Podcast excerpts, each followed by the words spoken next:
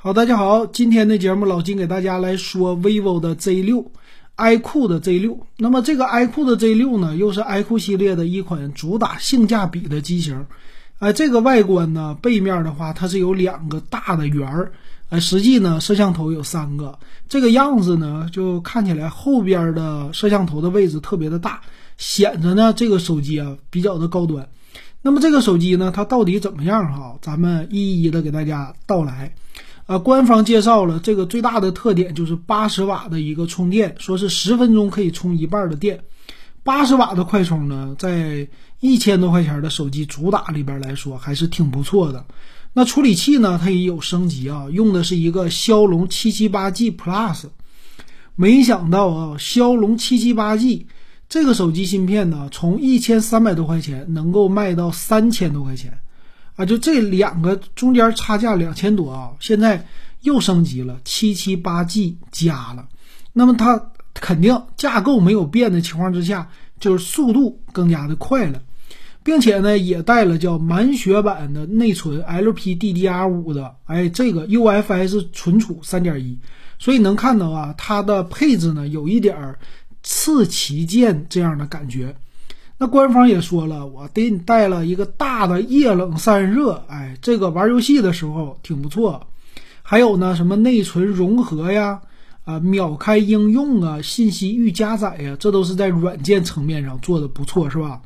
还有在拍照层面，那后面呢，它有一个六千四百万像素的主摄，但是呢，其实底呀并不是特别的大。能看到，其实摄像头的位置外边的那个圈儿特别大，但摄像头并没有那么巨大。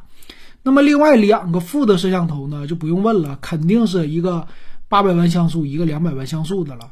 所以这个后边的样子啊，只是样子有些变化，但是处理器后边的，咱们说感光元件啊这些的。啊，并没有太多的变化那屏幕呢，就是 LCD，哎，很多人喜欢的，有没有 DC 调光啊这些的？哎，非常的喜欢 LCD 呢，说是护眼屏，对吧？现在就真是的，宣传的非常的好。但是呢，它是一百二十赫兹的，就高刷屏，这个屏幕的采样率呢也是比较的高。那还有一个，他说屏幕采样率是可以变的啊，就七档变速式的，这一点挺好啊。还有呢，X 轴的线性马达，哎呀，这个电芯儿再加上马达，iQOO 系列就主打玩游戏了，针对的就是年轻人。一会儿呢，我们想看一看它的厚度控制的怎么样。那这里边它的音频传输呢，也支持 HiRes 的一个音频认证，并且支持无线 WiFi 的一个 HiRes，啊，这一点你耳机啊加上以后听歌的音质比较的好。还有呢，就各种游戏模式了。老金最近开始喜欢用有线耳机，又回归了啊！重新他用有线耳机来听歌了。那这个耳机，手机它带不带三点五毫米耳机呢？不知道。那还有一个好玩的啊，这个设计在背面的话，它有一个光环，他说叫灵感光环。这个光环呢，我看了一下啊，还能给你发出来一个 iQOO 特有的橙色的光。啊，旋转的这小样子给你整的好玩啊！然后配色三种颜色，当然了，它那个橙色是最好看的了。OK，那还有什么其他的东西啊？官方说了一堆拍照的，然后前置摄像头啊，官方并没有说多大啊，我估计是不是一千六百万像素啊？而且它带 NFC 的功能，哎呀！一个不到两千块的手机带 NFC 这一点挺有意思的，就是让你坐车好一点，是吧？咱们再来看详细的参数，那它的厚度呢，八点五九毫米，稍微有一点点的厚啊。重量一百九十四点六克，就接近一百九十五克了啊。这个价位加上这个重量还是可以接受的。它的价格很有意思，八加一二八，这个配置啊，八个 G 内存起。一千六百九十九，这个价格我觉得还是比较的良心，性价比呢稍微的高一些，因为毕竟它是骁龙七七八的处理器啊，虽然是 Plus 版本的，但是还是它的性能啊跟高的，比如说骁龙八七零是没有可比性的。但是呢，售价给的又比较的知足，比较的厚道。还有呢，八加二五六的一千八百九十九，十二加二五六的是两千零九十九。那我觉得这个手机你买太高价位的没有什么太多意义了啊。四个 G 的多四个 G 的内存啊，最顶配二零九九了。其实呢，如果降价还行，就是过一段时间双十一啊，降个两百块，就是一千八百多，你买个顶配，这个还挺不错。但是普通的朋友啊，我建议，如果你没有那么大的存储需求，你就上八加一二八，它毕竟价格便宜啊。当然了，之前我们买骁龙。八七零的，比如说之前的有一个 realme 吧，真我的，真我的那个是一千六百九十九或者一千五百九十九，你可以买到天玑一千啊，这处理器还是比现在 iQOO Z 六的处理器会强一些的。所以说，其实吧，它跟之前的一些性价比机型比起来，还是稍微有一些小差距的。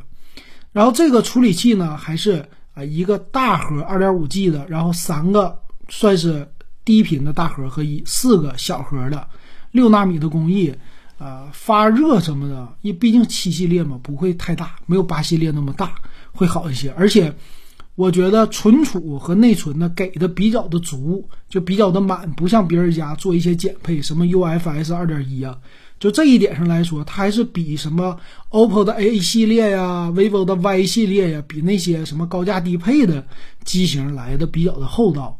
然后充电速度也比较快，屏幕呢是六点六四英寸啊，这个屏幕稍微小一些是吧？但是 LCD 加上二三八八乘一零八零的分辨率比较的高。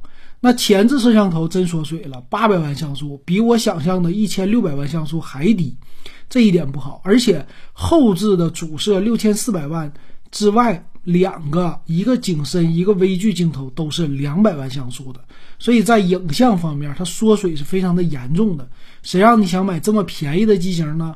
官方就是给你各种阉割，所以你还是要认清啊，你拿它干嘛用？拍照你就别指望了，你就拿它呀，扫个码啊，这个可以亮个健康码，乘个车，这些打个游戏都还是可以的。但是想拍照好。什么望远啊、潜望啊这些想都别想。